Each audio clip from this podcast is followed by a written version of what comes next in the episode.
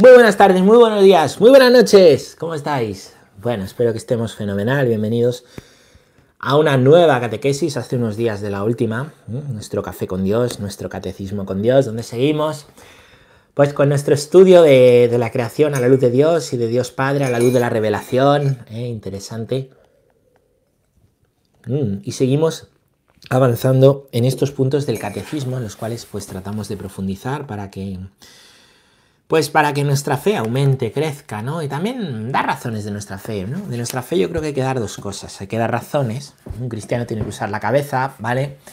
Ya sabéis lo que digo siempre que dice Chesterton, que no lo digo yo, que cuando uno va a la iglesia se quita el sombrero por respeto, pero no la cabeza. Y después las razones, pues, eh, como tocan el corazón es a través del testimonio, ¿vale? Entonces no se trata solo de dar razones de nuestra fe y charlitas, ¿no? Sino, sino buen testimonio. Y una buena catequesis es un buen testimonio, ¿vale? Que es que lo que te cuento y las razones de lo que te cuento no es así porque sí. Es que en mi vida me ha pasado esto y yo te lo cuento. Dios ha hecho esto en mi vida y yo te lo cuento. Dios es padre, sí, pero ¿en qué he visto yo que Dios es mi padre? ¿En qué hechos concretos, no? Dios ha muerto por mí en la cruz y por mi pecado. ¿Pero en qué? ¿En qué pecado concreto? Lo ha hecho, ¿no? La iglesia es mi madre. ¿De qué manera? De modo concreto, tú sientes, dices que la iglesia es tu madre. ¿En qué te ha ayudado la iglesia? ¿Mm? El perdón es muy importante. ¿Cuándo has tenido tú? ¿A quién has perdonado? ¿Eh? ¿O cuándo has tenido que pedir perdón y te han perdonado? ¿De qué cosas, no? La caridad es el motor que mueve el mundo. Muy bonito, pero, pero ¿dónde has visto tú la caridad? ¿Cuándo te han tratado con caridad? ¿Cuándo te han visto desnudo y te han vestido? ¿Te han visto sediento y te han dado de beber? Hechos concretos. Lo que toca la vida al final, lo que toca la vida al final es el testimonio. El testimonio. Testimonio es la teoría aterrizada, por así decir, ¿vale? Entonces, pues todo lo que dice el catecismo es muy sólido, pero, pero esto no está para ser aquí un libro, el catecismo no es un libro de la estantería, está para hacerlo vida, vida. ¿Dónde? ¿En qué vida? En la mía. Allí donde va un cristiano hay sal de la tierra, hay luz en el mundo, fermento y levadura. Es que es muy difícil, no seamos derrotistas. Es que vamos contra corriente, no seamos derrotistas. ¿El derrotismo para qué sirve? Vamos a predicar la verdad con caridad y con alegría. Ya está, es que no hay que hacer más. Que la verdad con caridad y con alegría. Me decía ahora uno que estaba hablando con un profesor. Eh, dijo, es que en mi pueblo, eh, es un pueblo por ahí de Castilla, ¿no? Es que mi pueblo este año no quieren ni poner monumento. Dicen que ¿para qué? El jueves santo, ¿para qué? Pues, pues si nos creemos que Cristo ha muerto y ha resucitado por nosotros, ¿cómo no vamos a poner monumento? ¿Cómo no vamos a, a tener signos visibles? Si es que la fe necesita signos visibles. Signos que se vean. La unidad, el amor, los sacramentales, ¿no? La participación activa en los sacramentos. Donde hay un cristiano que se lo cree, ahí ayuda mucho es que hay que tener mucha fuerza, es que no, si no hay que hacer nada, pero si el Señor acogía a lo débil, no hay que tener mucha fuerza, la fuerza se realiza en la debilidad, lo que hay que hacer es creerse el Evangelio. Y si te crees el Evangelio, pues lo harás. Es que yo no hablo bien, ni falta que hace. Es que yo no hago nada bien, ni falta que hace. Lo que basta es que te creas el Evangelio. Ya aprenderás luego el resto de cosas, pero vamos adelante vamos adelante con el Evangelio, ¿no? Ánimo, buen espíritu de vida. Eso hace mucha falta, ¿no?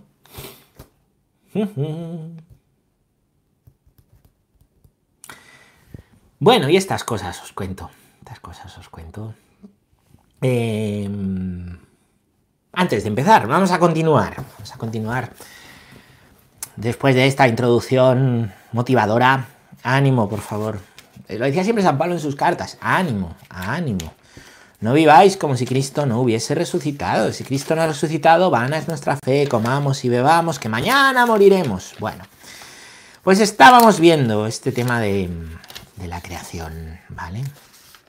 Estábamos viendo qué significa decir creo en Dios, eh, Padre, creador del cielo y de la tierra. Y habíamos dicho que el hecho de que Dios sea creador de la tierra, ¿vale? Quiere decir que ha creado al hombre. ¿Y qué podemos decir de que Dios, viendo que Dios ha creado al hombre? Que el hombre es imagen y semejanza de Dios. Que en el hombre hay cuerpo y alma, inseparable hasta la muerte. Que hay una diferencia, ¿no? Específica. Hombre y mujer los creó a las personas, ¿eh? Y que el hombre, al hombre, le ha sido dado el paraíso. Y el paraíso, como digamos en la última catequesis, es ese lugar donde hay una comunión perfecta con Dios, donde se hace su voluntad de manera perfecta. Hágase tu voluntad, no hay ni que decírselo, es que lo hacemos. ¿Por qué? Porque hay una sintonía tan grande del amor del corazón de Dios al amor del corazón en Adán y Eva, los primeros hombres. No hay una sintonía tan grande. ¿Por qué? Porque no ha entrado el pecado. El pecado lo que hace es corromper la sintonía que hay entre el hombre, la mujer y Dios. El hombre viene a frustrar lo que Dios quiere con él, viene a frustrarnos la amistad que vivimos con Dios de manera natural. Viene a romper la sobrenaturalidad, ¿vale? Viene a quitarnos la sobrenaturalidad. Viene a hacernos dudar de todo, como los maestros de la sospecha. Viene a mentirnos, viene a engañarnos, viene a dañarnos, viene a separarnos de Dios. El pecado, el que haces tú y el que hago yo, el pecado por el cual Cristo ha muerto, el pecado concreto, no el pecado abstracto, el pecado concreto, tu pecado y el mío, ¿vale? Rompen la comunión con Dios. La rompen, no nos dejan ver a Dios, hace que nos escondamos, hace que tapemos la desnudez, hace que nos usemos entre nosotros.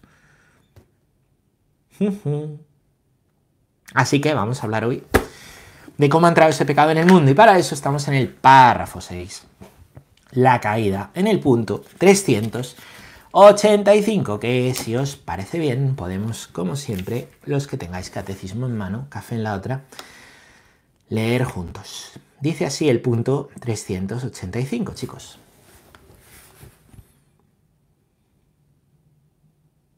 Dios es infinitamente bueno y todas sus obras son buenas.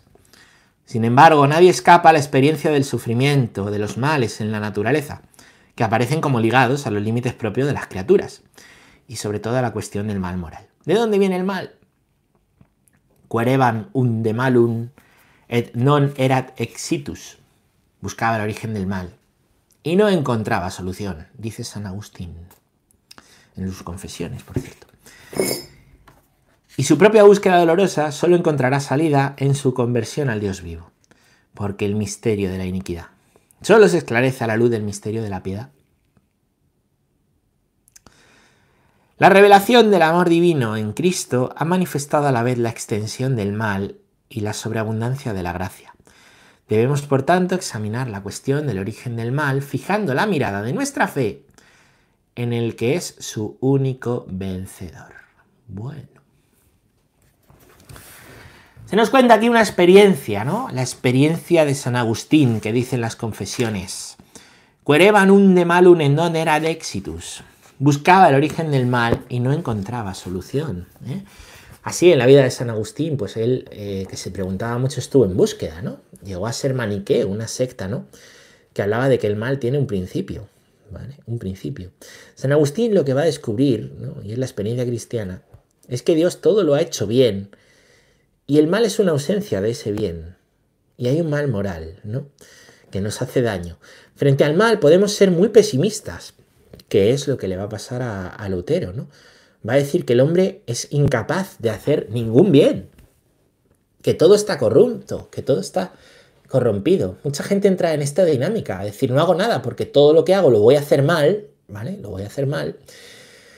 Mucha teología protestante está impregnada de esto y esto se puede colar ¿no? en las ideas católicas. ¿vale? No es así, no es así, porque Dios ha hecho bien al hombre. Pero el hombre hace mal, efectivamente. Pero hay un misterio mayor que el que el hombre haga mal. El misterio de la piedad. Y es que Dios, donde abunda el pecado, sobreabunda la gracia. Dios lo ha hecho todo bien. Con nuestra libertad hemos pecado. ¿eh? Hemos pecado con nuestra libertad. Engañados engañados, pues el Génesis presenta la serpientilla. Que cuidado con la serpientilla, que en Génesis la serpientilla es una serpientilla, pero en Apocalipsis es un dragón. Que sí, que sí, que el pecado se desarrolla. Ay, si yo no tengo pecados, pecadillos, sí, sí. de acuerdo, lo que quieras. Como no luches contra el pecado, el pecado se desarrolla, aunque sea en forma de soberbia, de la soberbia de no decir he pecado contra el cielo y contra ti. Ya no me des que llamar mi hijo tuyo. No, hombre, pero es que no he matado y no he robado. Faltaba más. Faltaba más, ¿no? Claro, casi nadie mata. Y bueno, robar un poco más. Pero con el mal, el mal nos engaña, la serpientilla, el dragón nos engaña y nos dice, ¡eh! Si Dios te quiere tanto, ¿por qué sufres tanto? Si Dios te quiere tanto, ¿por qué te pone esto? Si Dios te quiere tanto, si Dios te quiere tanto, ¿dónde está? Eso le decía Jesús en la cruz. Si Dios te quiere tanto, sé tu Dios, haz esto, haz lo otro, que tienes derecho, que tienes razón. Y te engaña. ¿Qué es eso de sufrir unido a Dios? A Dios no le importa si sufres o no sufres. ¿Qué más da? Sé malo, pórtate mal, sé como el resto, sé como los que te hacen daño. Habéis oído que se dijo ojo por ojo, diente por diente, si lo dice la ley. Ay, los que vivimos en la ley. Ya, pero el Espíritu dice, más yo os digo, ama a tu enemigo. Bueno, pero eso es para los santos y para los curas y las monjas, tú no. Y así, el mal no se engaña. No es tan grave. Si es peor lo que hacen los demás. Uy, mira estos que han salido en las noticias, que se han puesto a dar tiros. Mira estos otros. Estafando. Eso sí que es un robo de verdad, hombre. Tú, tú no matas, tú pegas con la lengua, insultas. Dices lo que no hay que decir.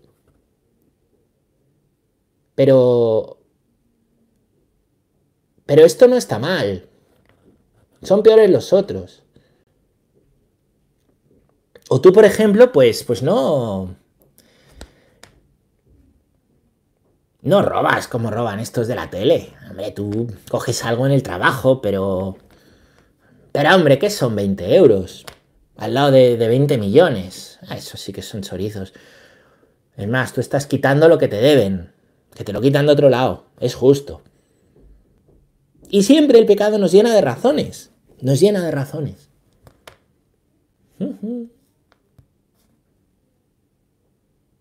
¿Para qué? Para ponernos nosotros en el lugar de Dios. Para justificar el mal. Si lo malo no es hacer el mal, o sea, sí, hacer el mal es malo. Hay algo peor. Hacer el mal es justificarlo encima. Soy pecador, pero es que soy humano. Hombre, no. Que Cristo es humano y no es pecador. Que la Virgen es humana y no es pecadora. Lo humano no es pecar. Lo humano es estar con el Señor en amistad perfecta. El pecado ha traído. No es humano. Lo hacen los humanos, pero no todos los humanos. Pero no es humano. No es parte del plan de Dios. Y el noveno día creó Dios el pecado. Y era humano. Y vio Dios que era bueno. Eso no lo dice, creo. Claro.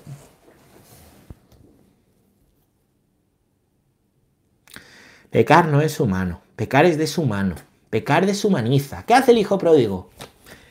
¿Qué hace el hijo pródigo cuando, cuando se le acaba la, la panoja? Se va a vivir con los cerdos. Eso hace el pecado. Te hace cerdo. Y a mí. Te animaliza. Te deshumaniza. Y un humano que le quitas lo humano, ¿Qué es? Un deshumano, pues un animal. Claro. El pecado no es humano. El pecado es diabólico. Por eso lo mejor, cuando uno confiesa, que no hay que escandalizarse porque puede costar a veces por las heridas que arrastramos o por una mala experiencia. Los curas tenemos que mostrar mucha acogida y mucha misericordia, ¿no? Vaya eso por delante. Misericordia y ponerse en la piel del otro. No es el confesionario una sala de tortura, como recuerda el Papa de vez en cuando. Que yo en la vida no he encontrado un cura que me torture, por cierto, en el confesionario. En la vida. Nunca. Eh, que se me escandalice de los pecados o que me diga qué dices o que me expulsen. Nunca me ha pasado y me he confesado con muchos curas. puede haber otras heridas que hagan que cueste la cosa, ¿no? Y puede haber también un propio orgullo personal. Bueno, eso ya es un mundo, eso hay que verlo con quien te puede ayudar, ¿no?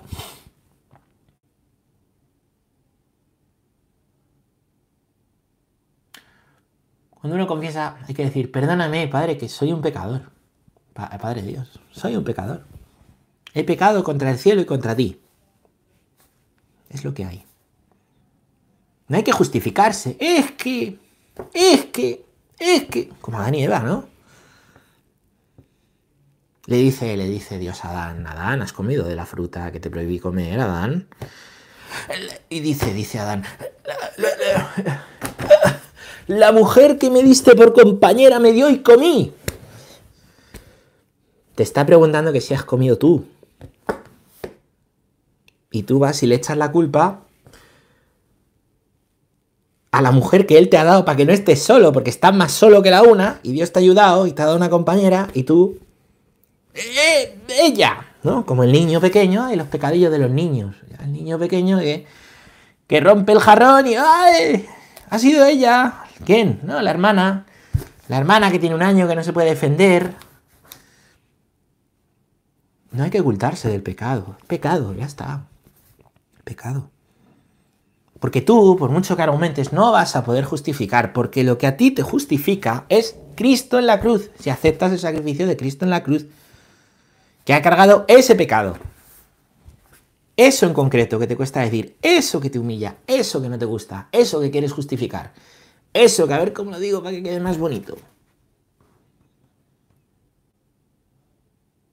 A ver si se va a escandalizar el cura. No, en realidad tú te estás escandalizando. El cura sí es un cura normal, no se va a escandalizar. Si un cura ha oído de todo. Pero de todo es de todo, ¿eh? lo digo yo. De todo es de todo. Pensad lo más bestia que se os ocurra. O sea, es que la realidad del pecado es muy dañina, es muy dolorosa, ¿no? Y nos escandalizamos. Por eso la solución que Dios da es donde abunda el pecado, sobreabunda la gracia. Cristo pagó por ti. No hay que justificar nada. Hay que decir la verdad. Cristo te ha justificado. Es así. Esto es la teología católica.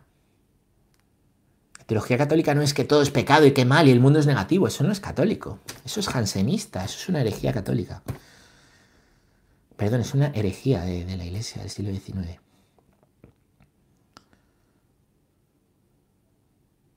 La teología católica es que el pecado es tremendo. Y por eso le damos la importancia y hablamos de él, porque nos importa el hombre y la mujer. La iglesia todo el día hablando del pecado. No. La iglesia le importa la salvación del hombre y de la mujer. Por eso habla del pecado.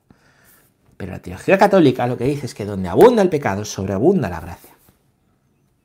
Que es mucho más la misericordia de Dios. Yo me justifico directamente. Cristo te justifica directamente. Tú no puedes lavar la conciencia solo.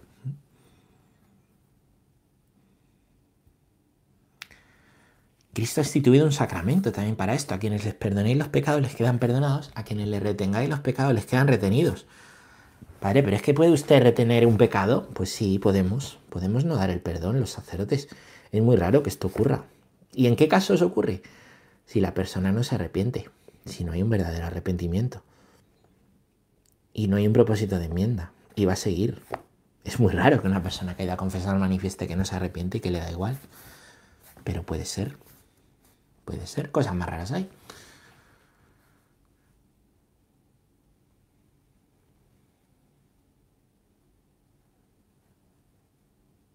Quien no quiere ser perdonado porque no, no pide perdón. No quiere ser perdonado quien no pide perdón, ¿entendéis?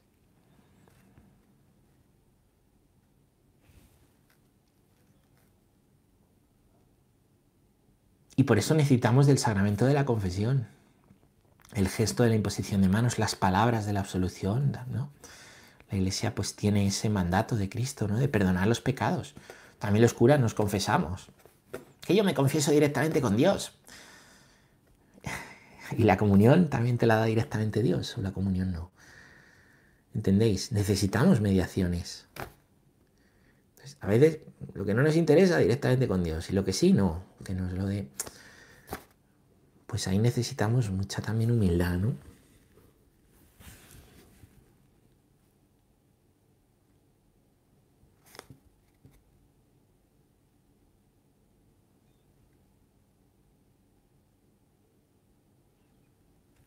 A mí lo que más me ayuda, me, impone mucho lo de perdonar pecados, lo reconozco. Digo, ¿quién soy yo? ¿Cómo voy a decir? Vamos, ¿cómo puedo ayudar a esta persona? A ver qué le digo, me pasa a veces, ¿no? Y Dios me, pido ayuda, que me ilumine. Y resulta que, que, lo hace, en ocasiones la gente te lo dice, ¿no?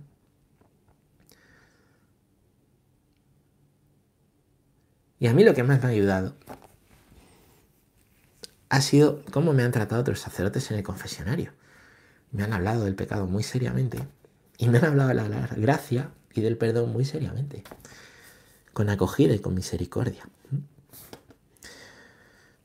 Pues para hacer entender esto, ¿no? Que donde abunda el pecado que te escandaliza, sobreabunda la gracia. La gracia es más grande.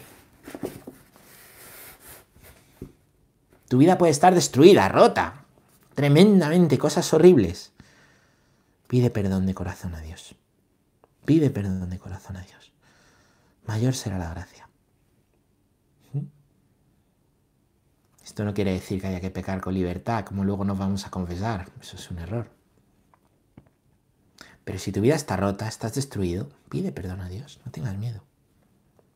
Te va a ayudar. Te va a perdonar. Un corazón contrito y humillado, dice el Isaías, tú no lo desprecias, Señor. Misericordia quiero. Vamos a leer este punto, de donde abundó el pecado, sobreabundó la gracia. Eh, la realidad del pecado, el punto 386, que dice que el pecado está presente en la historia del hombre. Sería vano intentar ignorarlo o dar a esta oscura realidad otros nombres. Para intentar comprender lo que es el pecado, es preciso, en primer lugar, reconocer el vínculo profundo del hombre con Dios. Porque fuera de esta relación, el mal del pecado no es desenmascarado en su verdadera identidad de rechazo y oposición a Dios, aunque continúe pesando sobre la vida del hombre y sobre la historia.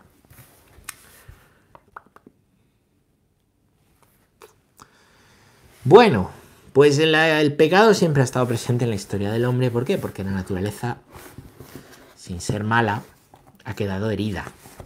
Con una tendencia a hacer el mal que uno no quiere y dejar hacer el bien que uno sí quiere, que se llama concupiscencia. El bautismo perdona el pecado original, pero la herida en la naturaleza continúa.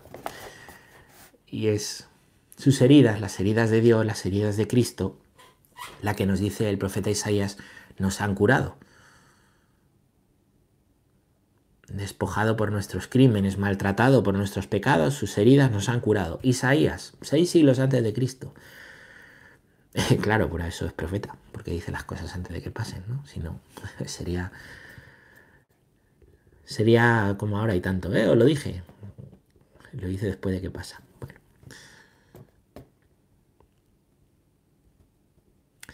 Pues hay un vínculo profundo del hombre con Dios. ¿Cuál es ese vínculo profundo del hombre con Dios?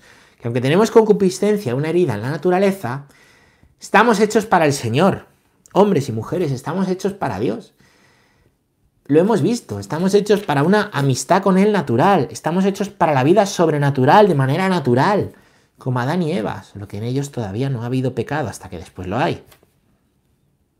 Entonces, aunque hay pecado, y aunque hay dificultad, y aunque hay herida, estamos hechos para Dios.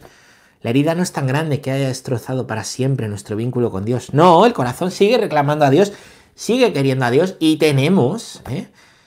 Pues un deseo de vivir la sobrenatural, de vivir el amor de Dios y la relación con Él en la intimidad. Podemos rezar, podemos... Estamos hechos para Dios.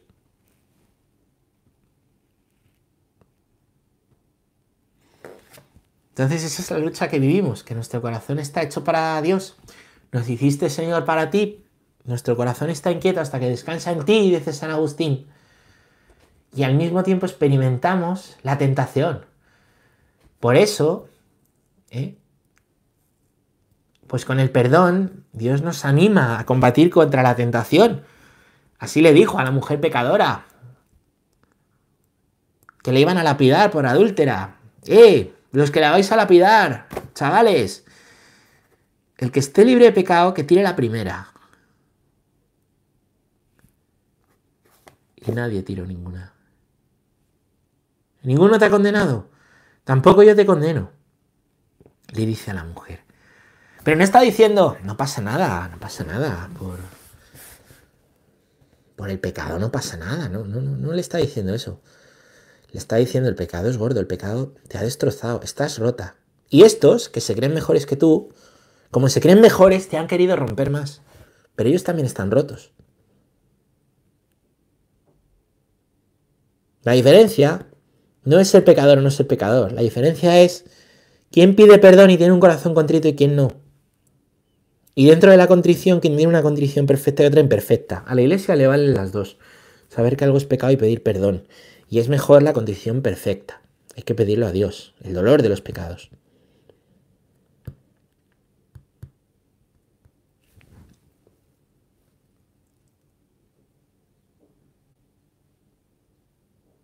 Y le dice a la mujer pecadora, la mujer adúltera, vete y en adelante no peques más. No está diciendo, ah, no pasa nada, eso todo el mundo lo hace, si ahora ya esto irse con otro, no irse con otro, eso, normal, es normal, claro, ¿qué vas a hacer? No le dice, te perdono, te quiero, estás rota, estás destrozada. Caridad. Y la verdad, estás destrozada, vete, en adelante no peques más, lucha. En el desierto, en la tentación, en tu Getsemaní, en tu cruz, coge tu cruz y sígueme. La verdad unida a la caridad, lo que os digo siempre. Una caridad sin verdad es buenismo. Y una verdad sin caridad es machacar. Jesucristo une las dos cosas y yo creo pues que necesitamos unir las dos cosas y ayudarnos los unos a los otros, acogernos con caridad y decirnos la verdad. Sí, sí, a mí quien me ha ayudado más ha sido quien me ha dicho la verdad. No que me ha dicho que da todo igual, que también ha habido gente que me lo ha dicho.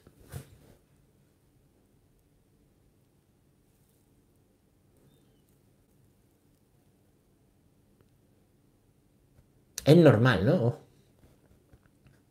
No me ha ayudado quien me ha dicho eso es normal. Me ha ayudado quien me ha dicho, Dios te quiere. Coge tu cruz, síguele. No normalices lo que te está dañando y lo que te está destruyendo. Porque por encima de ese pecado hay un vínculo enorme con Dios para quien estás hecho. Vive de ese vínculo, cuida ese vínculo con el Señor. Vive la verdad de tu historia. La verdad de tu historia no es el pecado, es la gracia. Pasa el pecado por la gracia de Dios. Pásalo por la cruz que lava los pecados, que justifica. Tu bautismo ha hecho esto. Tu, tu, bautismo ha lavado los pecados. Por eso te echaron agua. O por eso te metieron en agua y te sacaron. Para que muera el hombre, la mujer viejo, vieja. Y viva el hombre, la mujer nueva, con la herida de la concupiscencia, pero que vive de la gracia y vive sabiendo que la cruz le ha salvado, que la muerte y la resurrección le han perdonado los pecados. Necesitamos resucitar, necesitamos Pascua. Pascua. Viene ahora la Pascua. Ah, qué tiempo tan bonito cuando recordamos que Jesús murió en la cruz, qué bonito y se comen torrijas. ¿De qué tienes que resucitar? ¿De qué te tiene el Señor que salvar? Que perdonar. ¿Por qué tienes que pedir perdón? Que es que en la Pascua nos lo jugamos todo. Todo. Nos jugamos la vida. Nos jugamos la vida entera. Oh, qué pereza la vigilia. El ayuno, que. Oh. Y lo tarde que acaba y lo larga que es. Bueno, este año al menos hay toque de queda y. Que nos jugamos todo. Que es el paso del Señor. Que va a pasar el Señor. Que es muy seria la Pascua. Es muy serio el lucernario. Es muy seria las lecturas que escuchamos. Es muy serio renovar las promesas del bautismo que hicieron por nosotros. Es muy serio volver a comulgar después de no haber celebrado Eucaristía ni el viernes ni el sábado. Que hay salvación. Podemos vivirlo como espectadores o como protagonistas. Ay, qué bonito, como un espectador, como el que ve los toros, o va al fútbol, no, o como protagonistas, que soy yo, que son mis pecados, que es mi vida. ¿Entendéis? Vamos a leer el último punto, antes de cortar. ¿Qué dice? Dice así, dice así. Em, el 387 dice, la realidad del pecado, y más particularmente del pecado de los orígenes, solo se esclarece a la luz de la revelación divina.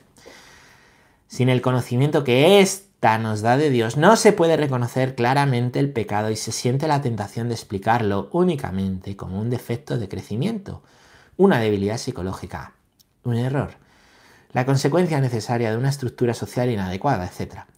Solo en el conocimiento del designio de Dios sobre el hombre se comprende que el pecado es un abuso de la libertad de Dios, que Dios da a las personas creadas para que puedan amarle y amarse mutuamente.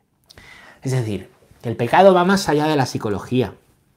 Es verdad que, hay ciertos factores que, educativos que influyen, ¿no? Pero el pecado es mucho más. El pecado no es, no, es que tiene una debilidad psicológica o es que tiene una limitación, o es que se ha equivocado, o es que viene de un sitio desestructurado. Todo eso puede ser verdad. Pero el pecado es la espiritualidad, no la psicología, no es una cuestión de la mente, sin despreciar las cuestiones de la mente. El pecado es que Dios te ha hecho libre y tú y yo abusamos de esa libertad y nos ponemos en el lugar de Dios. Sabiéndolo, lo hacemos. Otra cosa es cuando no hay conocimiento, ya entraremos a hablar de la materia, de la forma que yo elijo decir no a Dios. Ay, es que soy débil, es que es humano. Que sí, pero que por encima de esas justificaciones de la debilidad de la humanidad está que yo tengo una libertad que he usado mal. Y como la he usado mal, he roto el plan de Dios. Es que hay otros que lo hacen peor. Bueno, mal de muchos, consuelo de tontos, como dice el refrán español, eso no lo invento yo. ¿Vale? El pecado, y esto lo, recalco mucho, no porque me gusta hablar del pecado, que como os digo, donde sobreabundó el pecado, no, donde abundó el pecado, sobreabundó la gracia. Esto lo digo porque a veces no se da importancia al pecado. ¿Y sabéis qué pasa cuando no se da importancia al pecado? Que no se da importancia a la gracia. Sí, sí. ¿Sabéis qué pasa cuando minusvaloramos el pecado? Que minusvaloramos la gracia también. Y al final, ¿eh? Yo peco y no pasa nada y la gracia, pues también me la doy yo mismo. Con mis estados psicológicos, me autoconvenzco, me autolavo la conciencia, me, me, me. Solo se puede dar importancia verdadera a la gracia, que es sobreabundante, cuando se entiende el daño que hace el pecado. Tú no entiendes, no puedes entender. Lo que rompes Perdón, no puedes entender eh, el perdón que recibes por lo que has roto si no entiendes el valor que tiene lo que has roto. Claro. Si yo tengo aquí una foto de mi madre y la quemo, me diréis qué horror. Pues si entendéis lo mucho que vale mi madre, lo buena que es, lo mucho que la quiero, entenderéis que es gravísimo lo que he hecho, ¿no? Que no estoy quemando una revista o un papel. Solo se puede entender, solo se puede entender lo grave que es el pecado cuando entendemos lo mucho que vale las cosas. Solo podemos entender lo grave que es que yo rompa una foto de mi madre si entendemos lo mucho que me quiere mi madre. Solo quien entiende lo que ha hecho Dios, que es por él, la gracia, lo mucho que le quiere Dios, que mucha gente no está segura, no lo sabe y hay que ayudar, y hay que dar testimonio, ¿no? Solo podemos entender eso. Solo podemos entender lo mucho y lo malo que es el pecado si entendemos el inmenso amor que Dios nos tiene. Por eso lo primero es el amor. Y por eso para un buen examen de conciencia hay que pedir al Señor que nos muestre su amor. El pecado se entiende desde un amor mayor. Y el restablecer el pecado con un amor mayor se entiende si entendemos el amor primero que Dios nos tiene. Bueno, ¿qué cosas dices? Pues sí, muchas gracias a todos. Eh, que estemos bien, como siempre digo, y nada. Pues hasta aquí la catequesis. Cuidaros mucho. La paz.